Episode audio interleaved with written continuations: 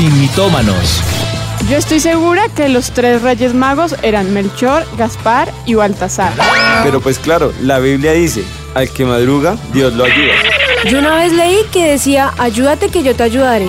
Es hora de saber la verdad, sin mitómanos, con los pastores Juan Sebastián y Ana María Rodríguez. Sin mitómanos. Bueno, eh, antes, antes de cualquier cosa, eh, darle las gracias a todos nuestros oyentes, a todos los que están conectados, por ejemplo, que nos dicen el cambio horario allí en España, o los que están con el horario del Pacífico, que les toca más temprano. Bueno, sea como sea y donde sea que estén, gracias, porque esa sintonía es la que hace que podamos permanecer y esto al fin y al cabo lo hacemos con todo el corazón, primeramente para el Señor, pero para ustedes. Claro. Y, bueno, ahora yo quiero pasar un poquito a saber qué han dicho la gente acerca de las votaciones de la mudanza de Sin Mitómanos. ¿Qué horario ganó? Icónico, esto es histórico. Sin Mitómanos se muda. Después de cinco años. ¿Cuántas temporadas ya? Uy, varias. Como Cinco mal contadas. sí, creo. Realmente en años, ¿cuántos años vamos? Uy, eso sí es un buen dato. que me diga ya en redes cuántos años llevamos, lleva premio. Vamos a ver. Vamos a ver qué dicen. Se pone bueno. La, gente votó en, en, en, la, en, las redes sociales de Avivamiento, en las redes sociales de, de ustedes, y ganó el día jueves. Ah, jueves. El día jueves. ¿Y qué horario quedó? A las 6 de la tarde. Pues en Nos redes, mudamos en, con ustedes. En Instagram te pueden decirnos la votación porque ustedes están allí los, los más eh, conectados a Sin Mitómanos o los Sin Mitomaneros. Eh, quedó jueves 6 de la tarde, entonces Sin Mitómanos se, se muda, alerta, pónganle allí campanas. Nos mudamos, nuevo horario de Sin Mitómanos, jueves 6 de la tarde. Estaremos anunciándolo durante toda esta semana quiere decir que no este jueves, sino de este jueves en 8. Arrancamos la próxima semana eh, con Sin Mitómanos, jueves 6 de la tarde. ¿Listo? digámoslo por fecha, ¿no? Para que quede más claro. Listo. Sería el 25, de junio. Jueves 25 de junio a las 6 de la tarde por Sin Mitómanos. Listo, pues ya con ese Va a ser anuncio. difícil porque yo era feliz diciendo miércoles y no, pero ya, ya toca. Jueves, 6 de la tarde. sí, está bueno el horario para que todos se puedan conectar, nos acompañen, se muden con nosotros a este nuevo horario porque sabemos que es de gran bendición. Nosotros, o sea, yo creo que los más bendecidos realmente con Sin Mitómanos hemos sido nosotros y por eso seguimos haciéndolo porque para nosotros es una gran bendición estar junto a ustedes y que nos acompañen por todo este tiempo, que la verdad no sé cuántos años llevamos, pero, Pero por ahí acá- estaban diciendo que siete, Oh. tres, no, siete tampoco, pero tres de pronto. Depende. Pero sí, como les dije, son cinco temporadas mal contadas porque hay algunas temporadas que hemos hecho A y B o hemos hecho eh, series de una temporada. Entonces, eh, eso por eso hoy se, se va extendiendo. Es mejor contarlo por años. Eh, pero bueno, pues, ¿qué les parece si arrancamos como debe ser? Eh, arranquemos hablando un poquito acerca de qué vamos a, a- tocar hoy. ¿Qué, qué, con qué venimos hoy preparados, amor? Bueno, pues el programa casi siempre anunciamos el tema en nuestro Instagram y nuestras redes sociales y hoy yo creo que es un programa interesante que nos gusta. Aquí tenemos la balanza compartida, Tati y Ana al poder, eh, Juani y Andrés, eh, pues no sabemos. Eso, así se habla. ¿Cómo? Sujetados. Empezamos así porque realmente es una guerra que tenemos natural. Yo la veo así, es una guerra natural. Hombres contra mujeres, Sí. feminismo contra el machismo y yo no sé por qué es algo que tenemos desde chiquitos. Yo hasta mis hijas y no es súper, sí, las mujeres, vamos, nosotras somos, podemos, hacemos. Entonces yo creo que es algo que como que con lo que se nace, ¿no? Que uno es muy sexista y, y su género es el que impulsa. Entonces, bueno, de eso es lo que vamos a hablar hoy a la luz de las escrituras como siempre lo hacemos. Pues bueno, sin mitómanos, para hacerles así un recuento, se trata siempre de desvirtuar a Satanás. Los mitos eh, son esos hábitos que después de repetirlos y repetirlos, hacemos de esa mentira una verdad. Y Satanás es experto en plantar mentiras como si fueran verdades en nuestro corazón. Sin mitómanos surge con el propósito de desvirtuar a Satanás y que la palabra del Señor gobierne, la verdad de Cristo sea la que gobierne en nuestra mente y en nuestro corazón. Y esto, pues obviamente con, con la actualidad de lo que vivimos como jóvenes, como hijos de Dios, en la fe, si eres un joven de 80 años, amén, bienvenido al programa. Eh, eh, eh, lo importante es que aquí juntos podamos ver esas verdades que, que, son mentiras, o esas mentiras más bien que hemos grabado como verdades, y que a la luz de, la, de las escrituras podamos ver lo que en, en, verdad el Señor piensa de nosotros y de las cosas que la gente piensa. Preguntas que tengan, dudas que tengan, inquietudes que tengan, escríbanlos. Muy seguramente, como ya ha pasado en varias ocasiones, de esas preguntas haremos un programa. Pero bueno, para ir un poco más al grano, ¿qué vamos a tocar hoy de todo lo que nos ha dicho Ana, que algunas cosas nos empiezan a hacer picazón en las orejas? Eh, Hemos preparado un TikTok que nos puede comentar un poquito o acercar un poquito al tema de hoy. Entonces, adelante, mesa de trabajo con el TikTok. No, Mariana, yo estoy cansado de estar en la cocina. Desde que me levanto, haga desayuno, haga comida, haga tarea con los niños. Desde que empezó todo esto del coronavirus, usted pegada a su computador, pegada al celular. Pero escúcheme bien, cuando acabe toda esta vaina, me voy. ¿O yo? ¿Señor? Que si cocino todo ahorita o dejo para más tarde. Todo ahorita, por favor. Bueno. tal como vimos ahí en esos temas, Dios mío. Uy, Tatis, no te conocíamos esos. Dotes, dotes se van viendo para que nos escriban toca, Así toca, así toca. Tatis eh, estaba actuando. Ella no tiene pareja, ella está libre, ella está a la orden. Por favor, manden sus hojas de vida que vamos a estar. Es brava, no es brava. ¿Cómo la ver? Ahí brava. Pues como vieron ahí en el, en, el, en el TikTok, el tema del día de hoy es el feminismo, pero versus el machismo. Es decir, no nos vamos a enfocar por ninguno de los dos lados. Vamos a poner este tema en una balanza y vamos a, pedir, a pedir al Señor que nos ayude a encontrar ese equilibrio, porque aquí ya tenemos dos contra dos y eso puede poner muy, muy pesado. Eh, entonces, pues bueno, eh, vamos a ver de qué se trata y por qué hoy en día ese tema es tan hablado, por qué eh, esos temas son tan, tan, tan polémicos, pongámoslo así, tan controversiales. Pues con todos esos temas, como fíjense, es algo tan polémico y tan controversial, vamos a, a, desacalorar este ambiente y vamos a pedirle que Él sea el que nos, sea, nos ayude a, a encontrar ese equilibrio. Eh, bueno, pues como siempre en Sin Mitomanos, para nosotros lo más importante es que la presencia del Señor esté con nosotros. Así que, bueno, eh, Padre, nosotros ponemos este momento delante de ti, Señor, y clamamos, Espíritu Santo, que tu poder sea manifestándose en favor nuestro, Señor. Yo someto el programa, las emociones, los problemas, las dificultades que las personas puedan presentar o que la vida misma ha, presentado en ciertos momentos para aquellos que han sido eh, víctimas eh, en esta lucha de, género, Señor.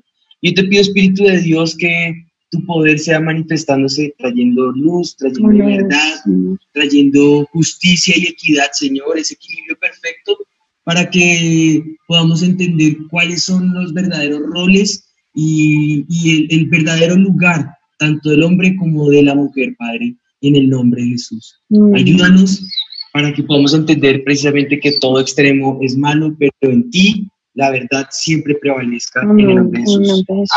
Amén. Amén. Pues bueno, con respecto al tema, eh, lo primero que debemos preguntarnos es por qué debemos hablar acerca del feminismo y del machismo como cristianos. Esa, para mí, esa es la pregunta básica. ¿Por qué hablar de ese tema como, como hijos de Dios, ¿por qué estamos hablando de una discusión tan acalorada como lo es tanto el machismo como el feminismo?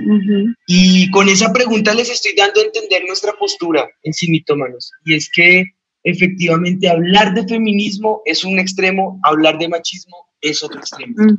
y, y, todo extremo pues va a ser malo. Eh, desequilibra la balanza, sea para el hombre o sea para la mujer. Entonces vamos a empezar a, a, buscar el lenguaje que el Señor quiere que tengamos, ¿no? Y la respuesta es clara, porque la sociedad en la, en la actualidad eh, nos ha venido impulsando a esa lucha constante entre sexos, a esa lucha constante entre hombres y mujeres. Y, y nos envuelve, naturalmente nos envuelve en esa lucha, eh, y esa lucha tiene como meta demostrar quién es mejor, quién prevalece sobre quién. Esa es la meta tanto del feminismo como del machismo. Exacto. Tratando a toda costa de meritar, obviamente, al sexo opuesto, debilitarlo y, y, y si yo soy eh, alguien abanderado del machismo, entonces lo que hago es opacar al feminismo. O si soy alguien abanderado del feminismo, entonces busco a toda costa opacar al, al sexo opuesto y, y, pues de eso tampoco se trata. Y ahora, nuevamente entonces la pregunta, ¿por qué como cristianos nos vemos involucrados en una, discus en una discusión eh, solamente porque es actual? Eh, ¿O por qué nos vemos inmiscuidos en estos asuntos? Sí, yo creo que esa es la pregunta, ¿no? ¿De dónde nace también esta lucha? Porque muchos, eh, lastimosamente, se abanderan de cosas que ni siquiera saben por qué nacen o por qué son, sino simplemente la moda es ser feminista, ah, yo soy feminista. Y ya, ¿y qué? ¿Pero qué es? Ah, no, creer en, en lo, en, no sé, en, lo, en los derechos de la mujer. No, pues yo también creo en los derechos de la mujer, pero pues eso no es el feminismo solamente. Entonces hay que aprender a, a diferenciar ciertas cosas y a entender de dónde nace todo esto.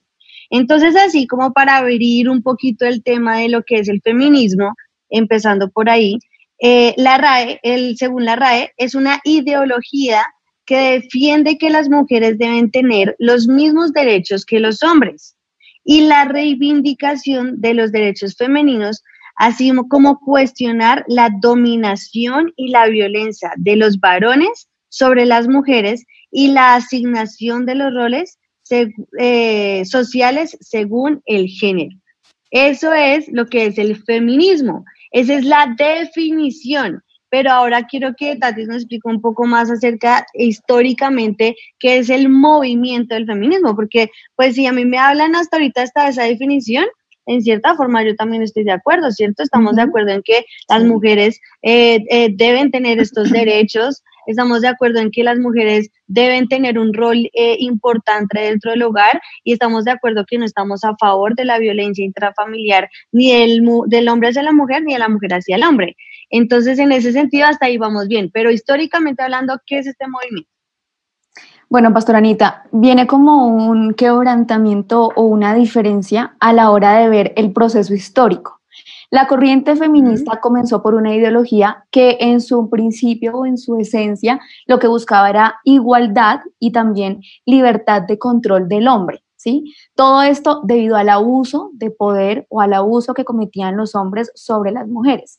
¿Qué pasa? Uh -huh. Que prontamente esto se convierte en una ideología que lleva a las mujeres a usar no solamente su poder, sino su sexualidad y su libertad para ganar control sobre el hombre. Ya no estaban en el que, ok, queremos ser iguales, queremos ser tratados con derechos, igualdad, respeto, sino que ya la mujer se fue por el otro lado y la ideología buscaba era estar sobre el hombre, controlar al hombre, utilizando aún su sexualidad, su poder, su pensamiento. Entonces ahí ya viene como el cambio histórico.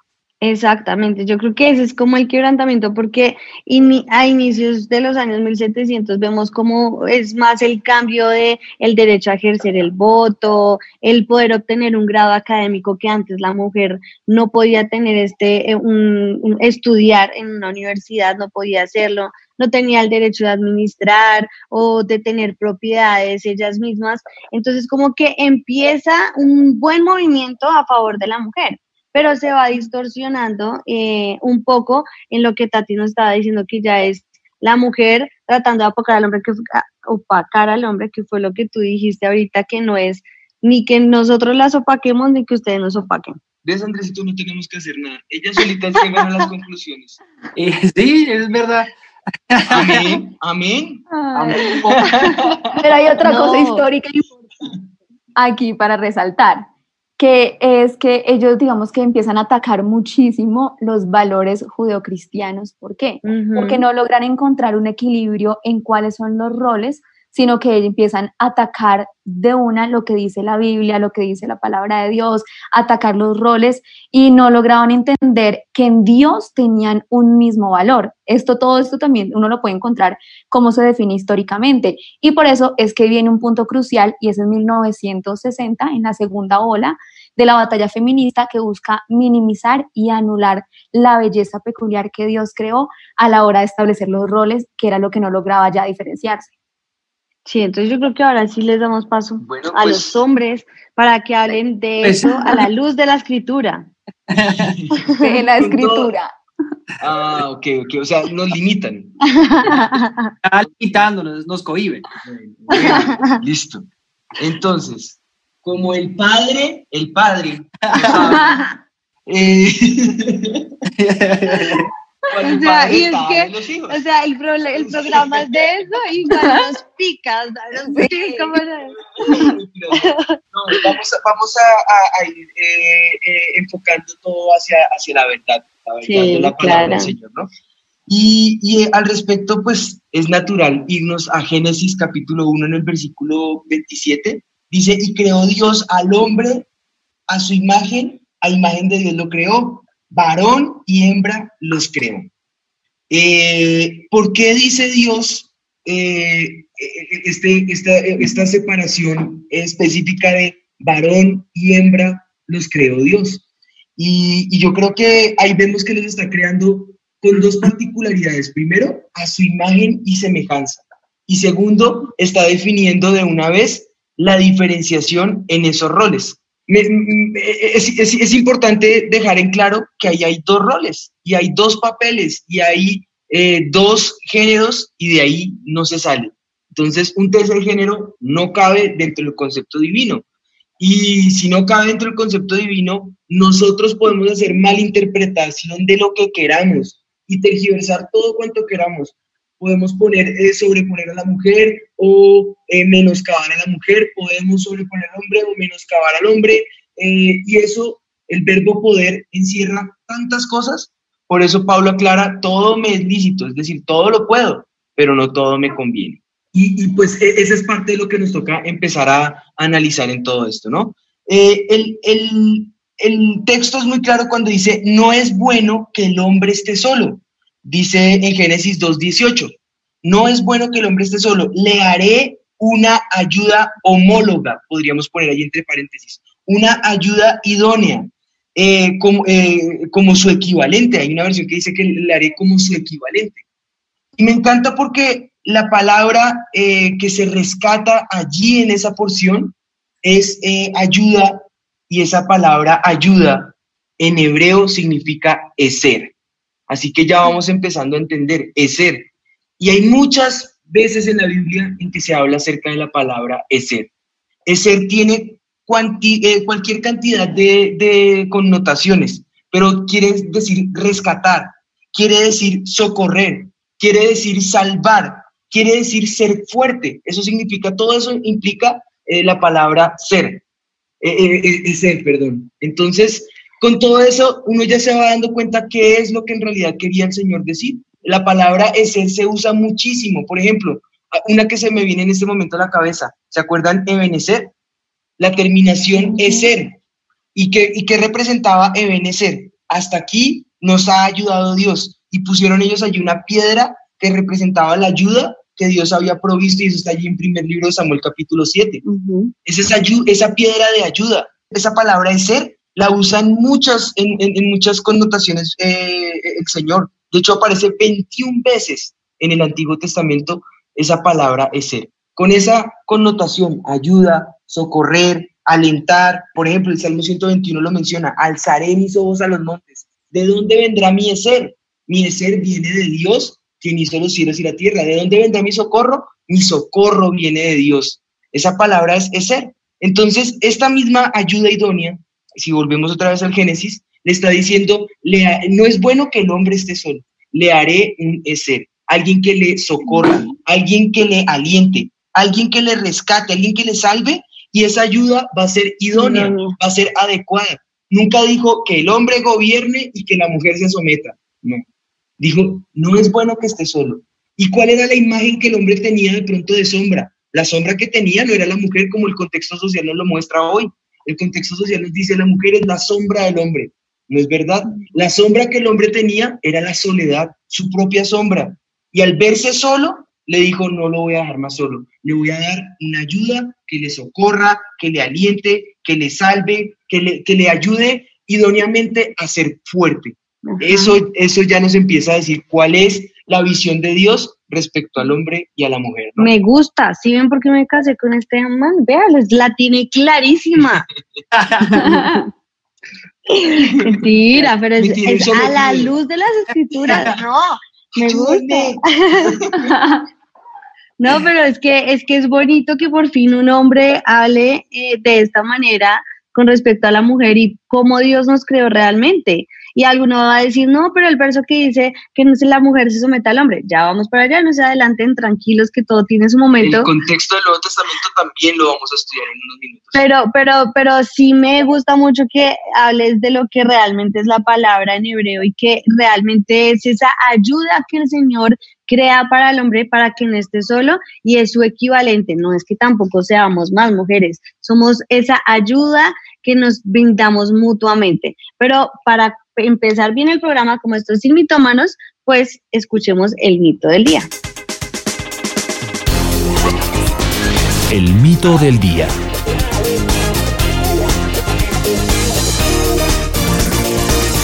El mito del día, sí señores, pastores Juan y Ana. Eh, pues es un mito que de pronto uno no está acostumbrado a ver las, estas frases en el mundo cristiano, pero pues se llega a ver y dice, el hecho de que la mujer se sujete al hombre es represivo, por lo tanto debe ser liberada. Amén. liberada. Amén, por eso. Por eso me encantó haber dado el contexto inicial Sí. para que después del mito volvamos a la balanza, porque aquí como que, uy, ah, no, pues Sí, es Dios. sí. Ah, mire que lo- el que ríe de último ríe mejor.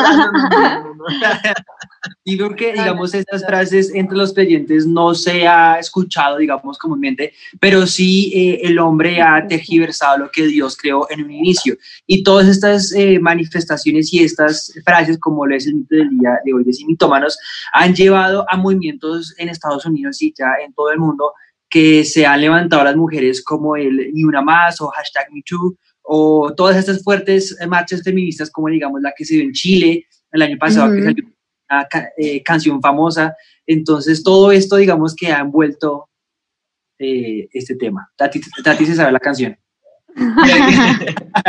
Por ahí, estaban diciendo dinos hashtag que, que son Sí. eh, famosos. Yo, Sí, de Me Too y, Y ni una más. nada más. Nació por, digamos, la violencia sexual de los eh, directores de cine, o bueno, en ese, en ese medio de Hollywood, hacia las mujeres que eh, les pedían favores sexuales a darles un papel o un protagonismo en una película para avanzar su carrera. Entonces, muchas de las que se negaron, pues fueron acosadas eh, sexualmente, y no solo en, en el ámbito de Hollywood, sino en otros ámbitos también, de hombres poderosos que se aprovechan de su poder para eh, violar a, a estas mujeres que en ese momento, pues yo creo que son las, lo, lo que- las que lo han vivido, pueden explicar eh, cómo saber eh, en ese momento cómo es todo ¿Qué la fue lo que pasó? Situación exactamente. Sí. Entonces, digamos, todos estos Sí. hashtags ha evolucionado con eso, entonces por eso fue que, y hoy en día es uno de los grandes eh, pilares, digamos, en Estados Unidos y en el mundo, en contra de, de sobre todo los hombres que abusan de, de su poder. Sí, yo creo que por eso, eh, como empezamos el programa, eh, es rescatando que no queremos hablar hacia un lado ni hacia el otro, sino como siempre lo que dice a la luz de las escrituras. No estamos a favor eh, del feminismo ni a favor del machismo, queremos decirle qué dice Dios al respecto. Y rescatar, Entonces, como tú dices ahorita, de todas formas que la mujer, estamos de acuerdo, por años ha sido eh, mal interpretado su rol Sí. y ha sido segregada, humillada, por debajeada en otros contextos, Que eso en es el otras machismo. culturas. eh, el extremismo del machismo ha llevado a, a- a- a una condición denigrante a la mujer. ujú. Y, y en este programa queremos rescatar que ese, ese es el otro extremo. Entonces, precisamente vamos a, a- a encontrar ese punto de equilibrio donde es perfecto lo que Dios creó y cómo los seres humanos, bien tú decías ahorita, Andresito, eh, eh, los hombres, claro, cuando decía los hombres se refería a la humanidad. El Exacto. ser humano ha malinterpretado los diferentes roles Y cuando el ser humano interviene, miren, Sí. es una realidad. En todo aspecto en que el ser humano interviene y que no está alineado con Dios, siempre termina por cometer los errores más grandes. Es un fracaso.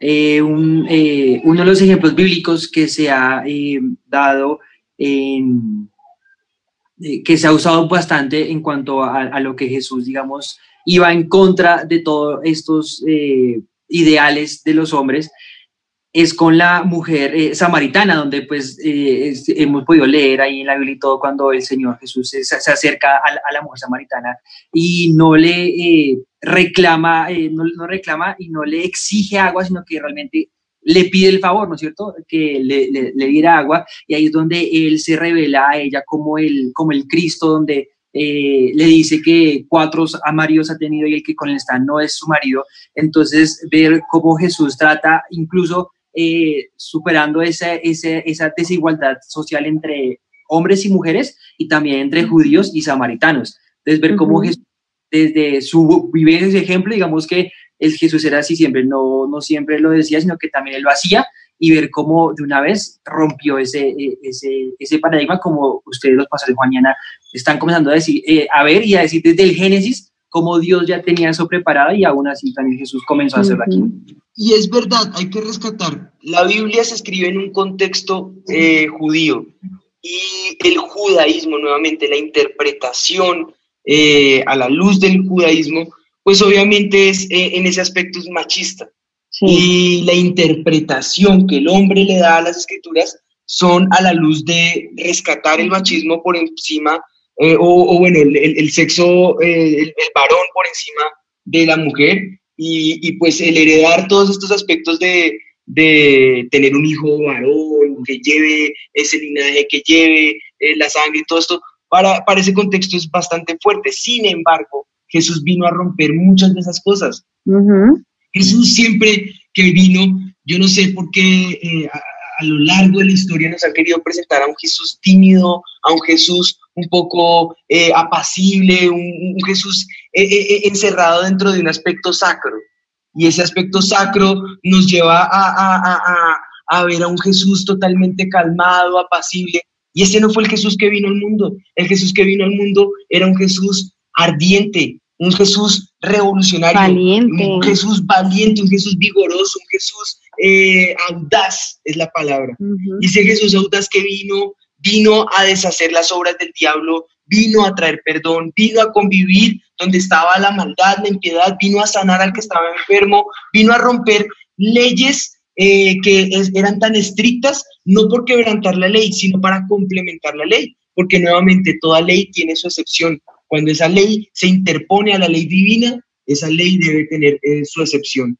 Y, y esa excepción la viene a poner Dios para quebrantar la opresión, para quebrantar toda, todo tipo de esclavitud que aún la misma ley a veces puede traer. Y en ese contexto decidió nacer precisamente de una mujer, decidió convivir con mujeres, como tú lo mencionabas ahorita, eh, la mujer samaritana es una de ellas, pero las Marías que rodearon a Jesús eh, eran, eran, eran, era, era el contexto de la mujer.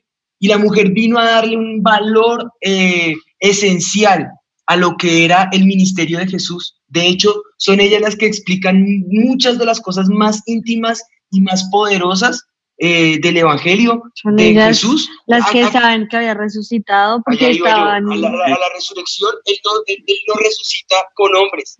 No se revela primeramente con hombres, se revela primeramente con la mujer porque sabe que ella tiene la característica de ir y contar todo a los demás. Es una característica. Somos buenas comunicadoras. No, y además tenían el detalle de ir, iban a ir a embalsamarlo, ¿cierto? A visitarlo, a visitar los discípulos ahí en el detalle de ir a ver a Jesús otra vez, ¿no? Fueron las mujeres, porque pues a cada cual lo suyo. Jesús sabía que tenía que revelarse primero a las mujeres, porque somos muy comunicativas. Exactamente. A ver, te sigo, pero no importa. Ah, En ese contexto uno puede ver la verdad de lo que para Jesús era. De hecho, también con Pablo uno puede ver la cantidad, Dorcas, eh, Ujú. Demas, eh, bueno, Lidia. todo- todo- hay, hay una, una multitud de mujeres que están en el texto. Lo que pasa es que los nombres son raros para nosotros, pero cuando vemos el, el- el género eh, nos damos cuenta de la cantidad de mujeres con las que Pablo contó para incluso comisionarlas para el ministerio. Muchas de ellas las envía para que se encarguen de algunas de las iglesias. Y eso habla mucho de lo que hemos cambiado en esos roles con lo que son las iglesias históricas o las denominaciones históricas eh, de la iglesia evangélica cristiana, en donde incluso hay algunos extremos donde la mujer ni siquiera tiene lugar en el ministerio. No, y Contrario eso, a lo que la Biblia y el apóstol Pablo y la iglesia digamos que en la iglesia eso nos, porque la pastora está o porque yo esté, eso nos, nos dicen que somos apóstatas de la fe, que nos vamos a condenar por estar en la tarima, por maquillarnos, por peinarnos, por cortarnos el pelo, pero son muchos paradigmas. Pero corazón. No, es que lo que a mí me parece cómico es que son paradigmas. Son paradigmas que la, la, gente, la gente misma se crea por malinterpretar la palabra del Señor. Cuando tú mismo estás diciendo que, que el, el papel de la mujer dentro de lo que es el contexto bíblico.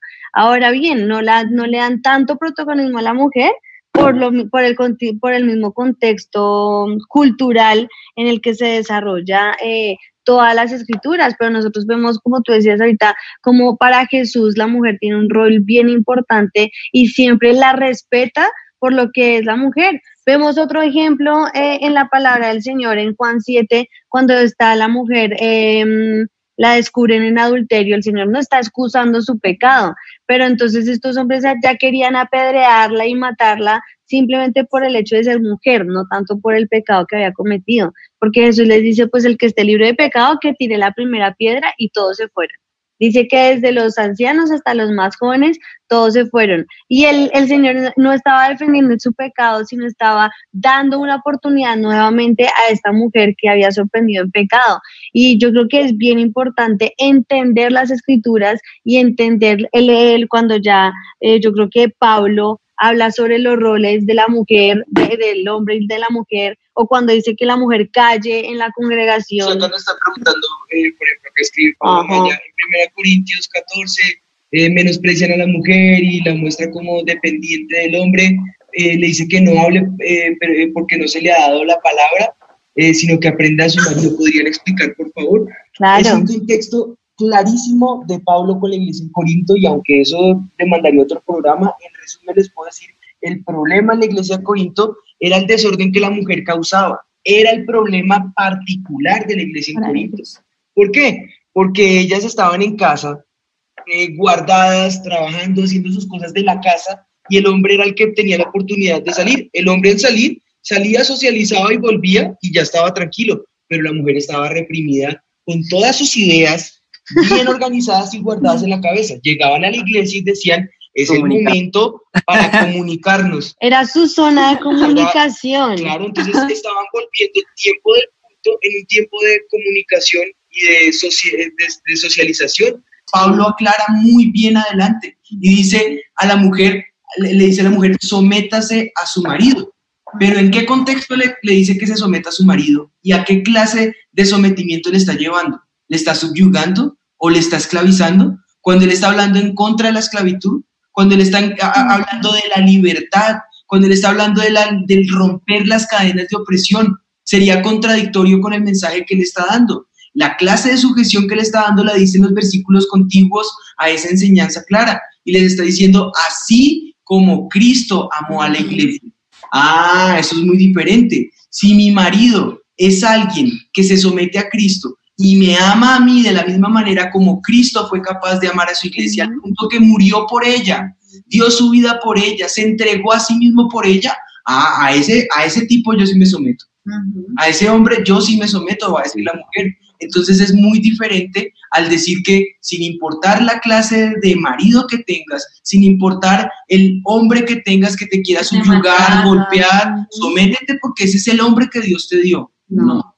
Esa no es la enseñanza bíblica. La enseñanza bíblica es muy clara, que el hombre sea imitador de Cristo. Y por eso Pablo les dice, sean imitadores míos, como yo lo soy de Cristo. Podemos seguir a un hombre que es capaz de someterse a Dios, a un hombre que es capaz de, de demostrar ese amor ágape, ese amor desinteresado. A ese tipo de hombre yo lo puedo sobreponer en mi casa como un sacerdote porque a ese no solamente la mujer, sino la familia y todos van a querer estar rodeándole, apoyándole, acompañándole. La mujer va a poder surgir como su verdadero rol, como ese, ese, eh, ser que va a poder fortalecerle, le va a nutrir, le va a ayudar. El hombre eh, que se somete a, a Cristo va a tener esos oídos para escuchar a su mujer, como el Señor le dice a Abraham, escucha a tu mujer en todo. Entonces, ahí sí hay un sometimiento. ¿Cuándo? Cuando ella es escuchada. ¿Cuándo? Cuando ella es valorada. ¿Cuándo? Cuando ella puede eh, desenvolverse en todo lo que representa ese, ser para la mujer o ese, esa ayuda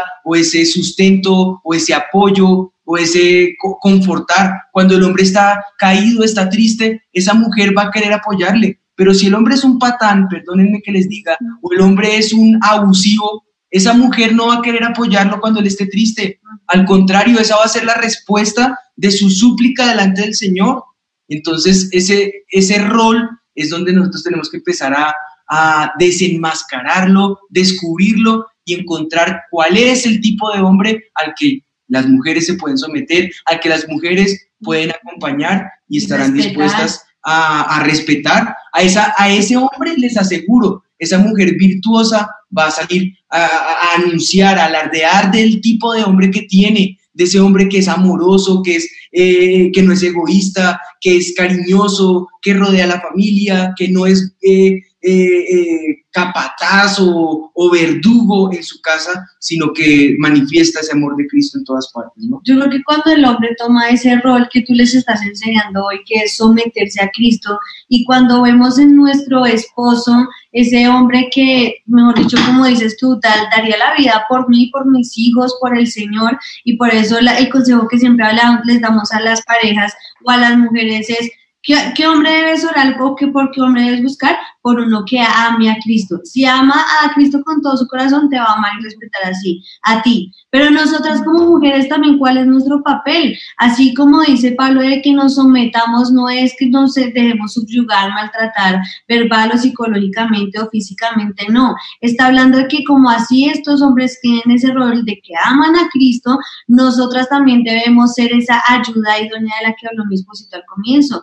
Y esa ayuda idónea es que para valorarlos, respetarlos, amarlos, honrarlos, estar ahí siempre para ellos y no también chuzarlos, molestarlos, ser la vieja candaletosa todo el tiempo, porque nosotras también tenemos nuestro, nuestro, nuestra parte en donde sabemos que podemos molestar y estar ahí. Y si nos ponemos. en otro país. Y si nos ponemos ese rol. pasa en Colombia. Entonces, yo creo que hay algo que culturalmente la gente piensa, yo soy feminista y de una vez ponen a la Biblia y la catalogan como que la Biblia es machista y entonces por eso no quieren obedecer lo que dice el Señor. Y eso son excusas, porque el ser humano es experto en poner, en anteponer las excusas.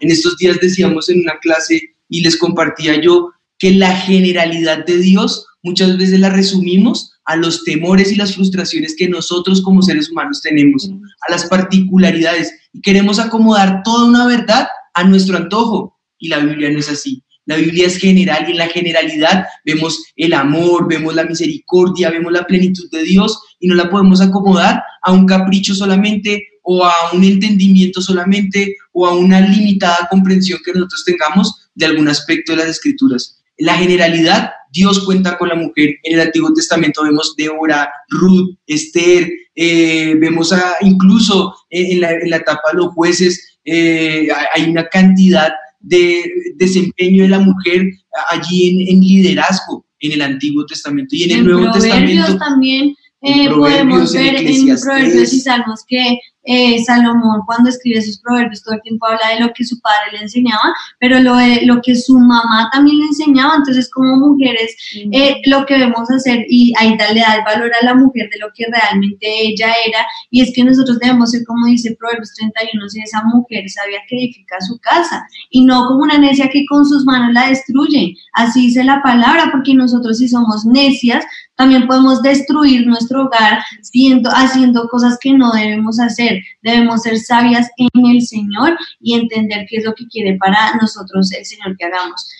Incluso también, por ejemplo, en, en- en- en el mismo cantar de los cantares, se ve clarísimo el, el- el rol del hombre y el rol de la mujer, las virtudes que tiene el hombre, las virtudes que tiene la mujer y la virtud que hay cuando se saben correlacionar y coparticipar eh, en, ese, en, ese, en ese papel. Y también incluso en la soltería. En la soltería muestran muchos contextos de la mujer, el valor de la mujer, de la virginidad de la mujer en el Antiguo Testamento. Eh, eh, la, mujer que era, que era virgen era, eh, tenía esa virtud de, de poder mostrar todo el, contexto judío y el contexto de la vida hebraica es gira en torno a cuidar a esa mujer, a cuidar esa, esa virtud de la mujer hasta el momento en que ella se pueda casar y pueda procrear. Y viene otra virtud, que es el hecho de poder procrear.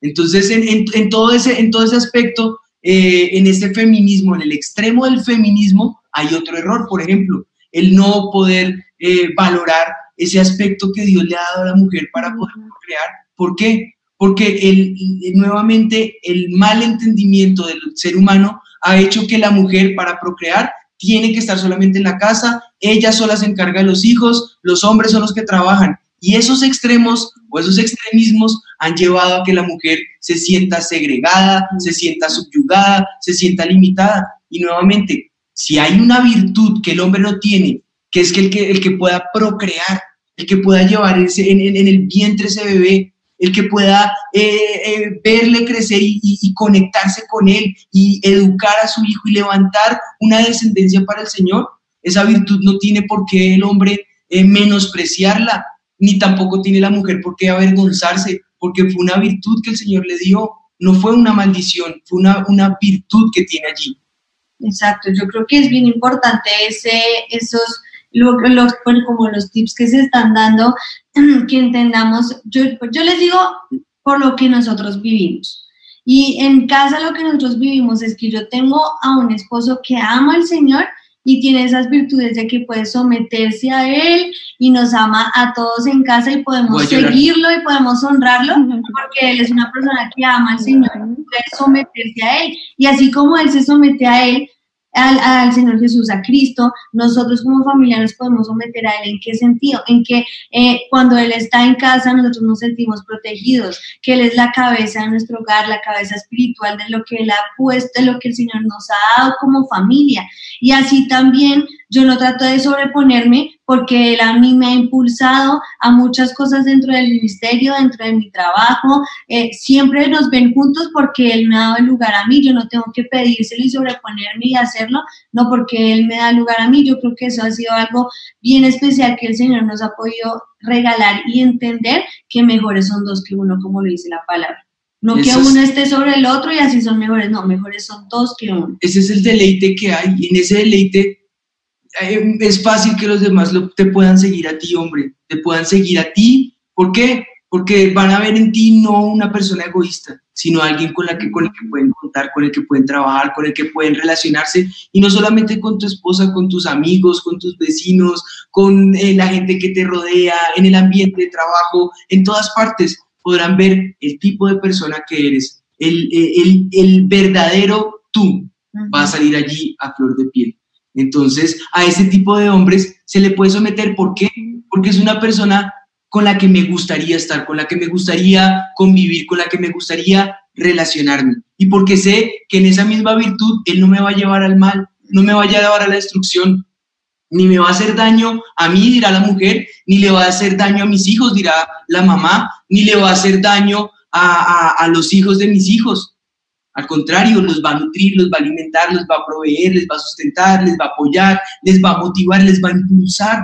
Esa es parte eh, del rol que muchas veces nosotros queremos, eh, de hecho, desperdiciar o permitir que otros lo, tengan. Eh, cosas como el homeschool, hoy lo estamos valorando. Qué virtud que había en el, rol del papá y de la, de la mamá, de estar allí con los hijitos, de acompañarlos, de educarlos, de, de promover su educación, de inmiscuirse en lo que a ellos les interesa. De, les aseguro, papás, a los que me están viendo, que en este momento se dieron cuenta de una cantidad de virtudes que sus hijos tenían solamente porque los vieron allí en cuarentena estudiando. y yo no sabía que mi hijo dibujaba así, yo no sabía, yo no sabía, yo no sabía, y les, les digo, hagan una lista de los yo no sabía, si son sinceros. Yo por lo menos descubrí una cantidad y eso que he estado interesado por mis hijos. Así es el alarmazo tan fuerte que yo digo, ¿dónde estoy yo como papá? Ahí es un, un, espejo fuerte que nosotros podemos encontrar en, esa, en ese verdadero equilibrio que tiene que haber en esos roles. Con respecto a lo que dijo ella, dijimos en dejamos en claro al principio del programa, no estamos de acuerdo en lo que es el maltrato ni de, ninguno de los dos, em, ni el hombre a la mujer ni la mujer al hombre. Pero lo que la segunda pregunta quería decía que en el Ministerio de la Mujer podía ser eh, estar en el ministerio, sí, claro que sí, sin estar casada y hemos, visto muchos casos. Eh, uno de ellos, digamos, es Catherine Pullman, ella eh, hasta era divorciada, no era el propósito de Dios para ella, pero de todas maneras el Señor así la rescató, así la llamó y así la usó. O sea que no hay eh, eh, problema en esto, en que no sea casada. Ojalá que, que, el Señor le dé una ayuda idónea para que pueda fortalecer su ministerio. Pero, pero vemos muchos Muchísimas, ahí está María Woodwood ahí está Amy Simple McPherson, está eh, Catherine, eh, Catherine Kuhlman, está también actualmente eh, Joyce Meyer, la pastora. Y en la palabra del Señor vemos a, eh, pero que ella está casada. Claro, porque está decía que no era casada. Pero digamos, ahí está Débora, pues nunca menciona la palabra si era casado o no, pero pues Débora fue la que realmente dio la batalla porque Barak, que fue el llamado que era el hombre, no quiso hacerlo, le dijo le dio sustillo. Entonces, pues, yo, creo que, o sea, la mujer, eh, cuando dicen que no puede público, pues es eso, es lo que decíamos al comienzo, es una mala interpretación de la escritura. Pero es una interpretación humana, no bíblica. Y entendamos, ni los estamos criticando, ni los estamos juzgando. También hay que entender que culturalmente las denominaciones fueron creadas alrededor de ese pensamiento precisamente cultural. Y pues hay contextos, eh, lamentablemente, por ejemplo, en el Medio Oriente el machismo es muy fuerte. Eh, en contextos como México, en contextos como, como Latinoamérica, Colombia. Hay otros contextos en Latinoamérica donde es lo contrario, donde es la mujer, el, matriarcado. Esos son algunos contextos, ¿no? en donde todo gira alrededor de la mamá. Y, pues bueno, son extremismos, son formas de comprensión sociocultural. Y alrededor de esa comprensión sociocultural, pues se fundaron algunas denominaciones. No está mal, pero tampoco es eh, eh, de Dios eh, dado, dictado, no. Es la forma en que el hombre ha interpretado ese, ese hacer iglesia. Pues bueno, yo creo que no abordamos obviamente todo, porque nunca daría el tiempo, pero creo que lo fundamental, que era desvirtuar el mito, lo hemos logrado. Y creo que la palabra del Señor prevalece por encima mm. de los malos entendidos o de las malas interpretaciones eh, o las eh, interpretaciones inadecuadas o inapropiadas a lo que en realidad eh, piensa Dios respecto a su creación, que es perfecta. En ese orden de ideas podríamos decir, este mito ha quedado desvirtuado. Mito desvirtuado.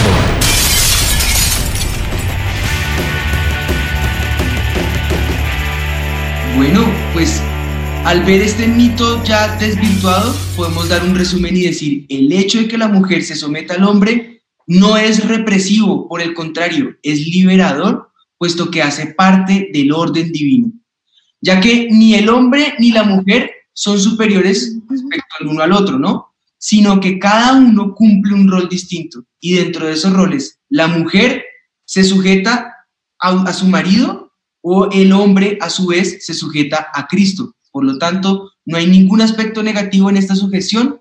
Al contrario, sujetarse el uno al otro, someterse el uno al otro, escucharse el uno al otro, trae seguridad y bendición a la familia. Así que, mujeres y hombres, Aquí el único poder que necesitamos es el del espíritu, así que ahí sí podemos decir hombres y mujeres al poder. Exacto, todo al poder del espíritu. Todo extremo es malo, hay que vivir esa vida como el Señor nos la llamó, eh, bajo esa escritura de la palabra, la palabra del Señor de la que vivimos hoy. Así que hombres, es bueno que ustedes no estén solos. No bueno, Eh, yo quisiera, como siempre, cerrar eh, con oración. Eh, y ya vamos con nuestra parte final, pero esta parte me gustaría ponerla delante de la presencia del Señor. Así que si ha sido reprimida, reprimido, oprimido, esclavo de los malos entendidos o lo que sea, ponlo en este momento delante de la presencia del Señor y pídele, Espíritu de Dios, obra en este momento en mi vida, en mi corazón y sana mis heridas. Padre, yo pongo todas estas heridas delante de ti, Señor. Mm. Y todas estas malas interpretaciones que Satanás nos ha querido sobreponer en nuestra mente, en nuestro corazón, en nuestros contextos, en nuestra cultura, en nuestras iglesias, en nuestras denominaciones, Señor. Y yo clamo, Espíritu de Dios, que esta comprensión de lo que es tu palabra, de lo que es tu verdad y de quién tú eres en realidad, Señor, en este momento gobierne nuestros pensamientos, gobierne nuestros corazones, Señor, y nos lleve a ese plan de vida que tú tienes para cada uno de nosotros como tus hijitos amados. En el nombre de Jesús te lo pido, Padre. Sana el corazón herido, sana a, aquella mujer que ha sido menoscabada y menospreciada, Señor. Ayúdale a rescatar ese valor que hay en ti, Señor, donde ella pueda descubrir ese ebenecer, Señor.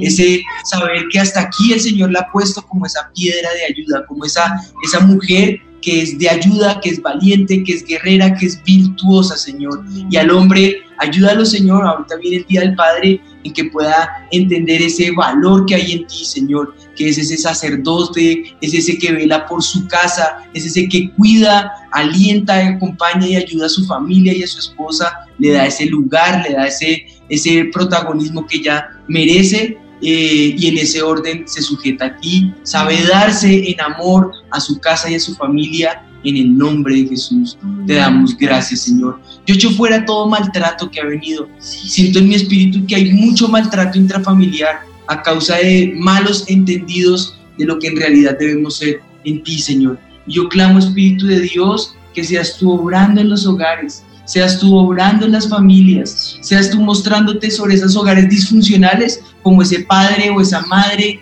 ese Dios eh, consolador, ese Dios amoroso, ese Padre que es suficiente para cada uno de los hogares que están aquí conectados, Padre. En el nombre de Jesús lo clamamos, Señor.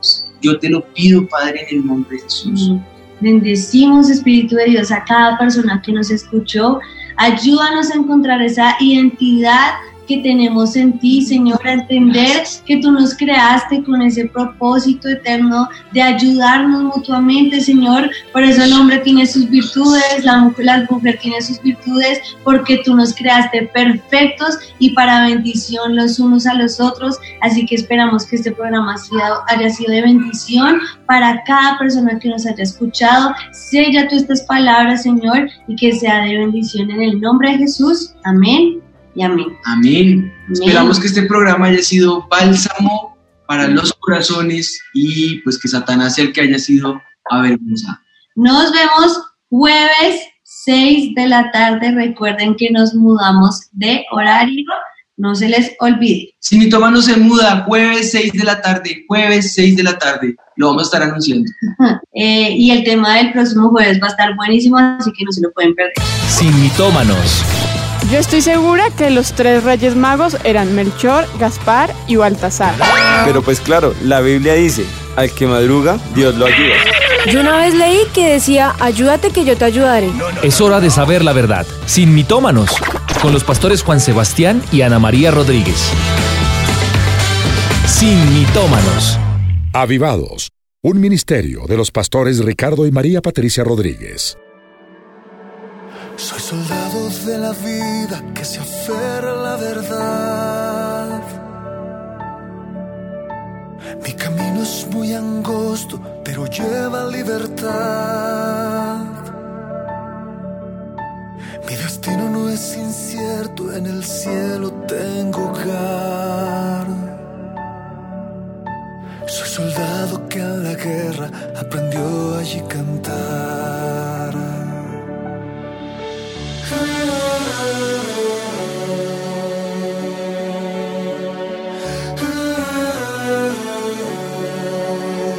soldado de la vida, voluntario me entregué. a estar dormido, decidí estar de pie. Mi fusil es tu palabra, la misión en ti creer. La batalla, a tu lado venceré. Fui ligero mi equipaje por si tengo que ayudar. Alcanzado en el camino al que no pueda volar. Solo tengo cinco peces y dos pedazos de pan que en tus manos se convierte en salvación a un millar. Soy soldado de la vida, herencia lucharé. Mi familia y mis hermanos a Jesús les mostraré. Yo, soldado, tengo un llamado, amo la misión que se me ha encomendado. No se trata del rango alcanzado, si fue por su gracia que fui reclutado. Las fuerzas para seguir vienen de quien me dio razón de vivir. Su amor para compartir ese amor por el cual se entregó hasta morir. Aunque fuerte se levante la tormenta sobre el mar, a tu lado he aprendido sobre el agua a caminar. No me rindo al fracaso, volveré a comenzar. Mi trinchera es tu regazo, mi victoria Soldado de facto, jamás seré un desertor. ¿Cómo renunciar a tan grande honor? Soldado de valor, que no se rinde en la lucha de sembrar amor. Entre las trincheras caminaré y aunque todo se ponga violento, yo continuaré, confiado estaré y lucharé hasta el último aliento. Mi victoria está en Jesús, quien me dijo que soy sal y luz. Y esta guerra ya fue ganada hace más de dos mil años en la cruz. Oh man. Soldado de la vida, por mi herencia lucharé. Mi familia y mis hermanos a Jesús les mostraré. Aunque el mundo a ti te niegue, con mi canto les diré. Que eres Dios de lo imposible, de los reyes eres rey. Música que aviva tu vida.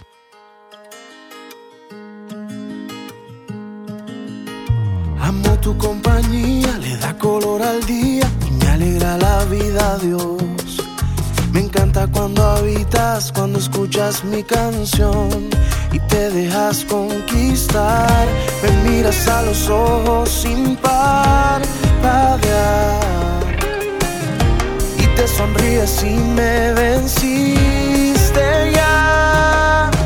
Me has sabido enamorar, nunca dejaré que te vayas. Hoy te voy a sonrojar, diré algo en cuatro palabras. Mi dulce amor, tú me he dejado cautivar, soy esclavo de tu mirada. Solo quiero disfrutar y olvidarme que el tiempo pasa.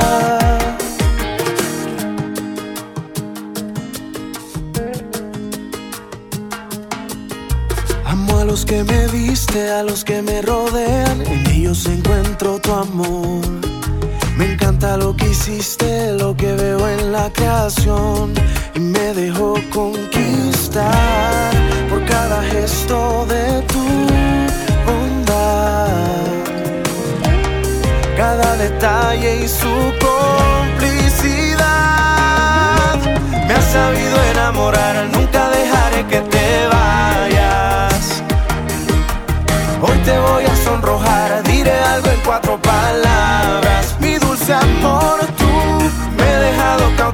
soy esclavo de tu mirada.